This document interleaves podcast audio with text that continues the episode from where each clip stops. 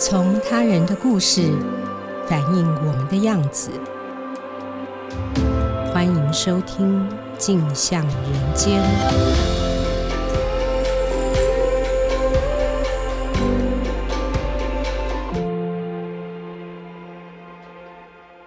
各位听众，大家好，欢迎收听由静好听与静周刊共同制作播出的节目《镜像人间》，我是节目主持人景华。今天在我们节目上邀请到特别来宾刘忠恩，呃，忠恩，请先和我们听众朋友打声招呼。主持人好，大家好，我是忠恩。呃，忠恩很特别哦，为什么今天会请到他来呢？因为今天我们节目要来谈谈缅甸最近的局势变化，那忠恩可能是最适合谈这个题目的人选之一。因为他虽然是台湾人，却在缅甸时报当记者。我想，大家对这一点都很好奇。忠恩是哪一年去缅甸工作？为什么会选择到那个地方从事媒体工作？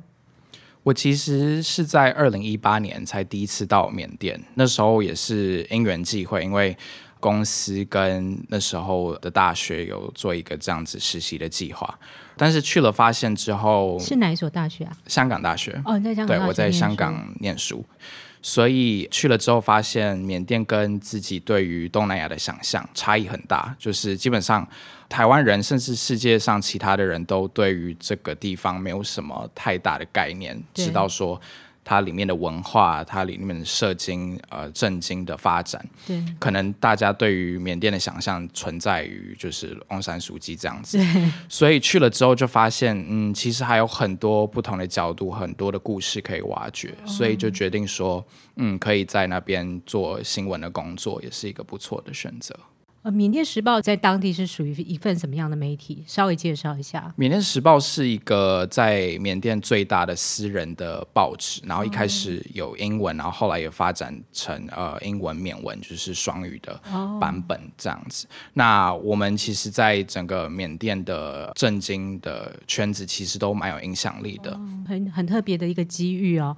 那正好中恩这个特殊的背景，所以我想他可以帮我们更快速的了解缅甸最近的一些变化。那大家知道，缅甸是在二月一日发生了军事政变，然后翁山书记呢遭到了关押。二月六日号开始，每天每天都好像有蛮多民众上街抗议的，而且感觉上那个抗议的规模一波比一波更大。我们看到一些不幸的消息，甚至有一些镇压的新闻传出来。可是，我想台湾民众对于这个新闻背后的其呃来龙去脉，并不是真的那么清楚。比如说，为什么忽然发生政变了？那中恩是不是先帮大家解释一下，到底是怎么回事？这个政变是怎么发生的？其实二月一号，我自己本身也是蛮惊讶的，这一件事情会发生。是怎么说呢？因为其实二月一号，我是接到我等于说同事的电话，他其实在就是清晨把我吵醒，就说啊，翁山书记跟总统温敏已经被军方逮捕了，然后呃，军方其实在各地都把就是所谓的省长、帮长也一一同步抓起来。嗯、呃，其实。也不是说没有有机可循，因为其实军方在二零二零年十一月大选之后，其实他们所支持的政党就不断的放出消息。嗯，甚至就是开记者会说，上一次的选举其实存在大规模舞弊的情况。Oh. 那后来军方在一月的时候才大规模动作，呃，也做出相同的指控，并且宣称调查了很多选票的问题，然后说可能有几百万件的选票是有问题的。嗯，当然这是他们的宣称。甚至到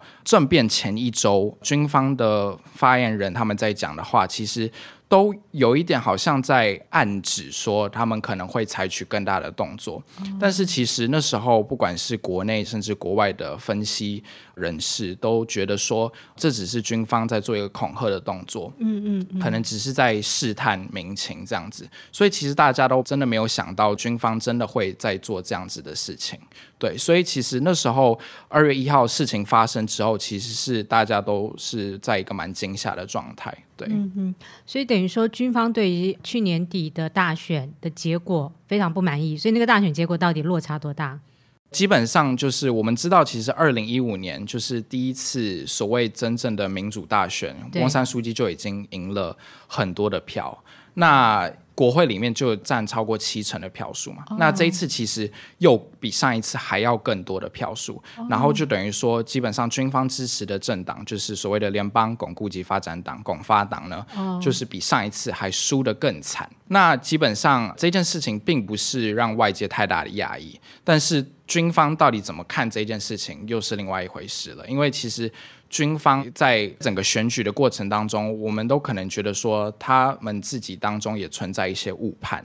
他们可能会觉得说，至少基本盘这一次应该也不会输惨，但是没想到他们连这一次在二零二零年选举当中，其实连一本一些基本盘都输给了全国民主联盟，就是翁山苏姬领导的政党，可能是在这样子的原因之下，所以他们会觉得说，呃，他们自己也可能对于选举的结果感到讶异。嗯，是。宗恩在为《镜周刊》撰写有关缅甸局势的报道中提到，回头看缅甸的历史，其实是一部民主势力与军方的纠葛史。那承袭上一题哦，正好就提到这一件事情。民选政府为什么感觉上他们有民主选举制度啦？那为什么还是一直摆脱不了军方的这个操控？所以到底这跟缅甸是不是背后？我看你的文章里面特别提到，跟他的长期以来的种族问题其实是有关的。这一点是不是帮听众朋友们解释一下？种族问题其实是在缅甸一直以来的问题。那哦，我们先谈论到为什么民选政府一直摆脱不了所谓的军方对于整个国家政治经济的管控。我们可以先从二零零八宪法来看，因为其实我们都知道，其实，在二零一零年以前，基本上缅甸是都是在一个军方独裁的统治之下。嗯、那二零零八宪法是其实是因为一九八八年。我们知道有一个八八八八学运，对，之后军方才开始构思说，是不是要往所谓的有一点民主甚至半民主的一个政权来迈进。是，所以他们其实那时候就开始有一个新的宪法的撰写工程，只是一直到二零零八年才把这个宪法完成，然后颁布。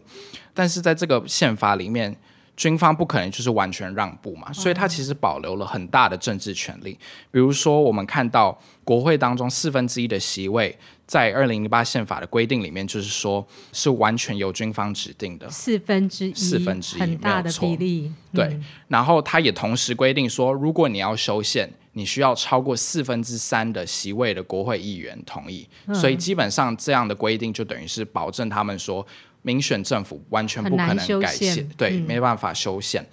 另外，他们同时间也掌握了同样是国防部、边境事务部，还有就是内政部的三个部门，所以就等于说把武力、警察。军队还是放在军方之下直接控管，所以他们在这样子的宪法的体制下，其实基本上他们的政治权力还是抓得紧紧的。所以基本上，就算那时候二零一五年我们知道翁山书记大胜，二零一六年他上任之后，他们也是基本上没办法去对这些现状来做改变的。哦，因为也没办法修宪。没错，嗯，对，所以军方就一直握有实质的权利，是对，嗯嗯嗯嗯。那这背后跟长期以来的种族问题好像也有关系，这一点再请中恩帮我们解释一下。对，因为我们可以从缅甸的整个历史的脉络上来看，其实。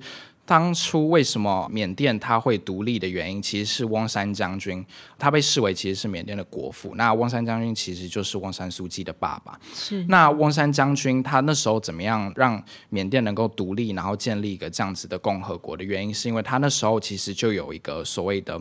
冰龙的会谈。那这个冰龙的会谈呢，就是连接了其他少数民族的势力。就是做一些谈判，因为在更早之前，我们在知道说英国统治时期，英国其实是对整个缅甸是有一点采取就是分治的，怎么说，以民族互相少数民族来治缅族的一个统治的手法。所以缅族是最大的一个种族，缅族是一直到现在都是最大的种族，现在大概将近七成的人都是缅族。那那时候虽然没有那么多，基本上现在。法定规范的种族有一百三十五，这么多。对，但是其实还有更多，因为比如说，包括像是我们所熟知的罗兴亚人，对，或者是华裔，或者是印度裔的人，他都不包括在一百三十五个、哦、他们所称的所谓的原生的种族，就是世代都是在缅甸这个地域出生成长的这些种族。对，所以再回到刚刚讲的。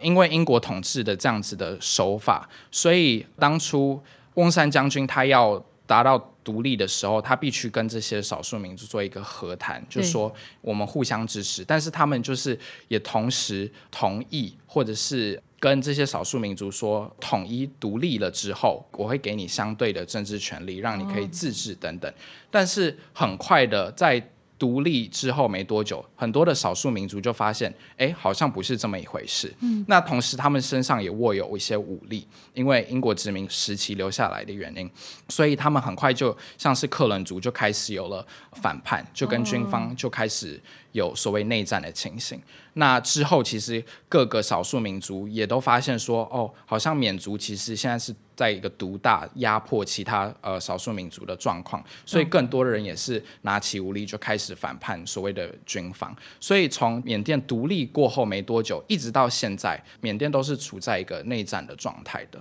对，哦，所以还是这个种族问题没有办法解决，所以。他们又握有武力，所以内战的状况，军方就成了一个可以拥有最大武力去控制这个局面的角色。没有错，也是因为这样子，所以基本上在缅甸的整个政权里面，军方只要他有武力，他能够去对抗这些，他们把他视为是叛军的角色，就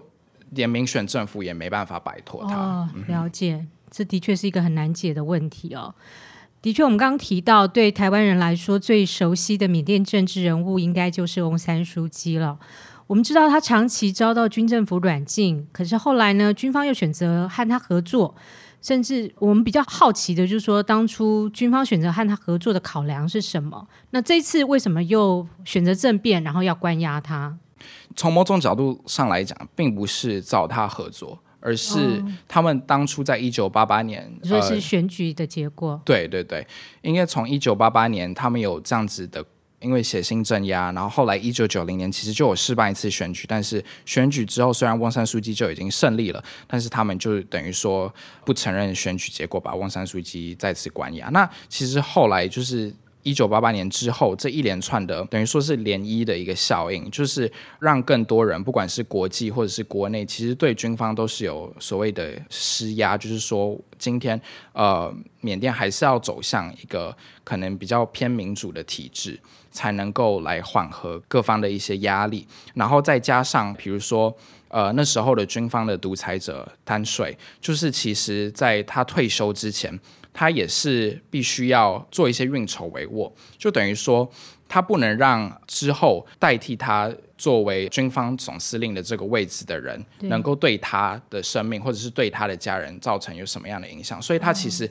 也那时候也清算了很多军方的势力。所以这几个原因其实就造成了后来的二零零八宪法。然后之后丹帅要退休的时候，其实他就把整个。缅甸的政经的体制就是破化成像那时候我们所知道的那个样子，所以才会二零一零年才会有第一场的选举。但是我们知道翁山书记是抵制那一场选举，所以他基本上没有选上。那直到二零一五年他才参选，然后大胜，对，所以才会变成后来这个样子。嗯，是。那翁山书记上任之后呢？就我的了解，他提出了民族和解，可是进展好像并不是那么顺利哦。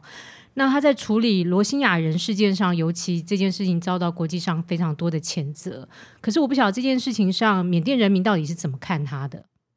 就罗兴亚人这一件事情来看，基本上大多数的缅甸人支持翁山书记这样的做法，哦、是支持，甚至是、嗯、呃，因为我们知道，其实军方才是真正。屠杀，甚至是呃，比如说有听到强奸啊、放火啊，哦、对于罗兴亚人这样的事情，军方才是始作俑者。但是翁山书记之所以会被，比如说国际的呃媒体或者是国际的政府谴责的原因，是因为他基本上就是默不吭声，嗯、然后也没有说呃反对军方这样的做法，某种程度上是默认呃军方这样子的做法，所以他才会呃被。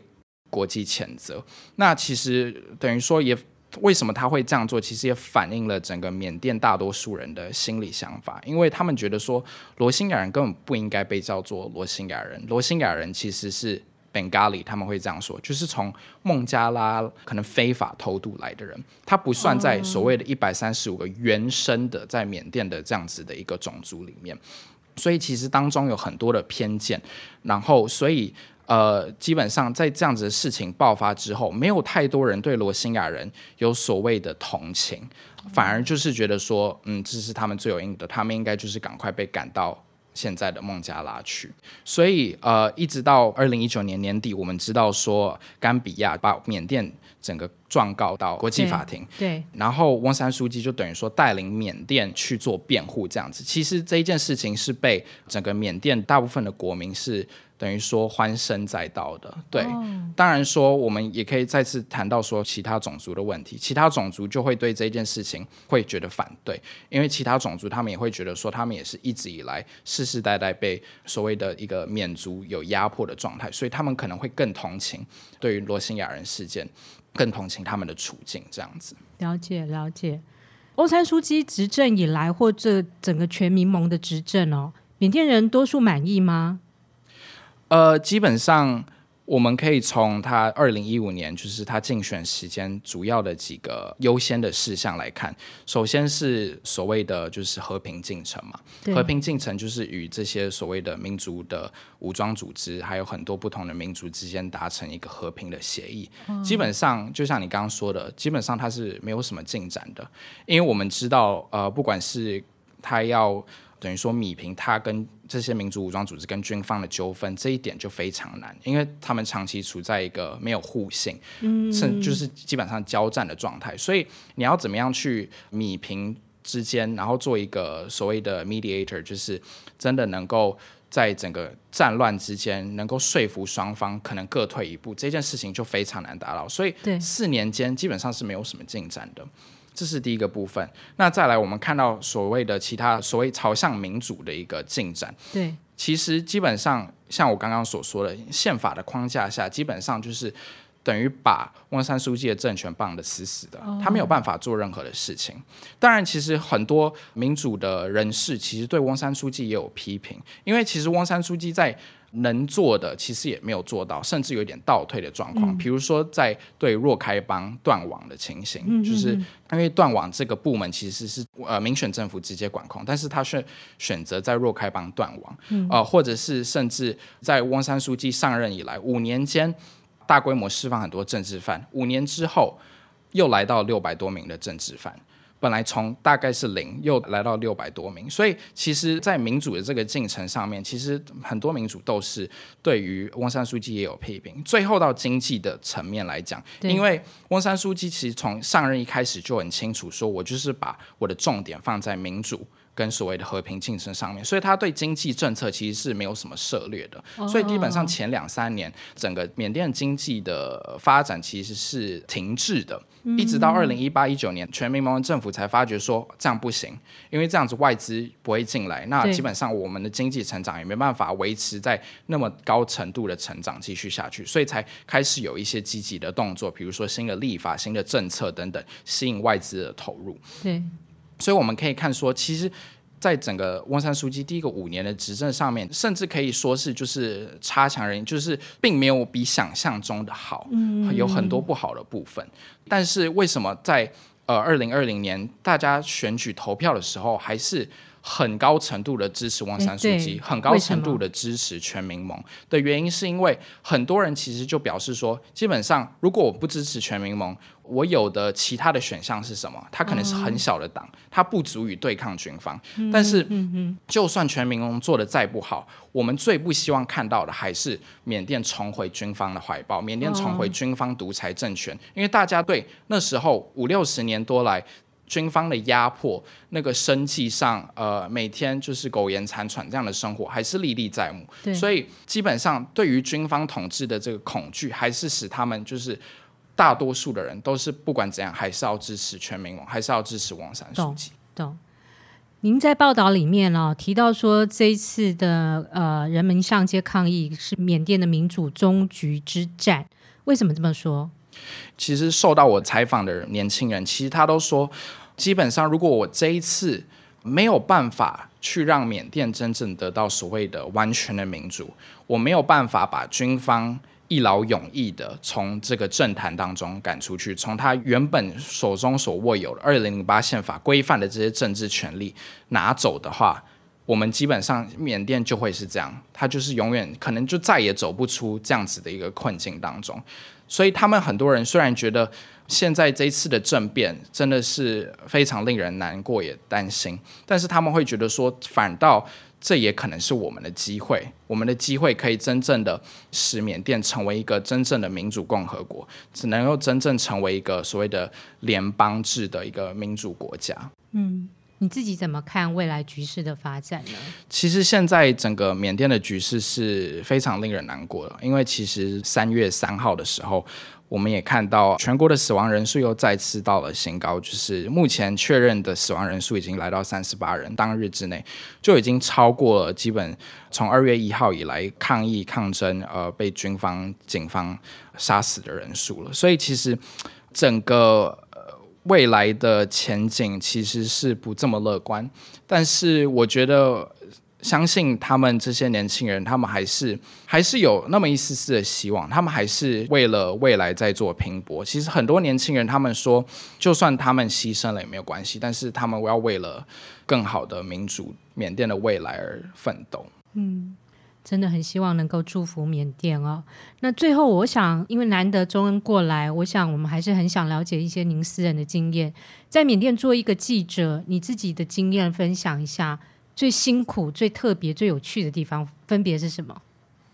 其实这蛮有趣的，因为现在讲这些辛苦的、困难的地方，好像跟现在正在前线做报道的记者，其实就是真是差异蛮大的。因为感觉在成平时期做一些报道，跟现在又好像是很不一样的一个体验。但是基本上在这过去五年，其实从二零一六到二零二零年，在翁山书记执政之下的新闻自由的一个程度，其实当然是比就是军政府统治好很多嘛。但是跟台湾比呢？但是还是有很多不足的地方，哦、因为第一个，呃，民主这个概念其实对于大部分的缅甸人还是非常新的一个概念，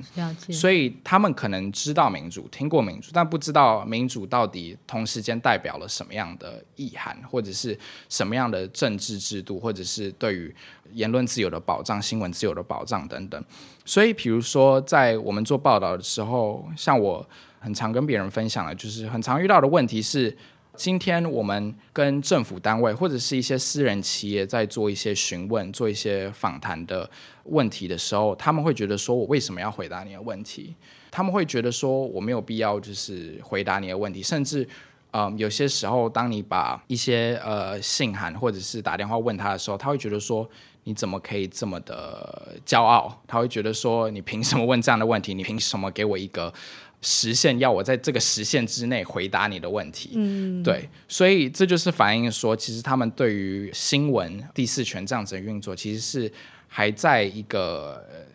非常不成熟的一个地方了，嗯，但是基本上这件事情就是需要更长久的时间来去做发展，也让更多的本地企业或者是政府单位知道说，跟媒体。回答一些问题，其实是有某种程度是帮助他们能够更多，比如说把政策能够交代出去，或者是更多能够澄清外界对他们的疑问等等。所以你们在缅甸时报是有分路线吗？你有特别说负责要主跑哪个路线，还是什么样的新闻都要跑？我其实是都会跑，因为我比较是做长篇专题的报道，哦、只要是重要重大的新闻，可能我们都会对，不管是政治啊、经济啊、商业啊、能源发展啊，或者是罗兴亚人议题啊，这些重大的议题，我们都会呃需要去做追踪跟挖掘，所以其实都会有涉略这样子。嗯很特别的经验哦，可以一次有机会全面了解缅甸整个状况。这几年的工作下来，你最大的感触是什么？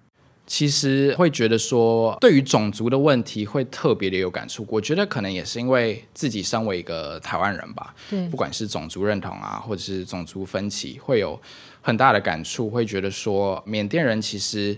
纵然他有这么多种族，其实很多时候在不经意间，他们其实还是会透露出可能对不同种族之间的一些成见，嗯，或者是一些歧视。当然，他们很多人会说：“哦，我没有歧视，我们就是互相和平的去对待每一个不同种族的人。”但是在隐性之间，他们可能都带有这样子的一些想法，甚至很多。法律法条还是非常陈旧的，属于在过去英国殖民时期留下来的那些对于种族的一些定位，所以他们对于种族认同的想象还是非常的缺乏。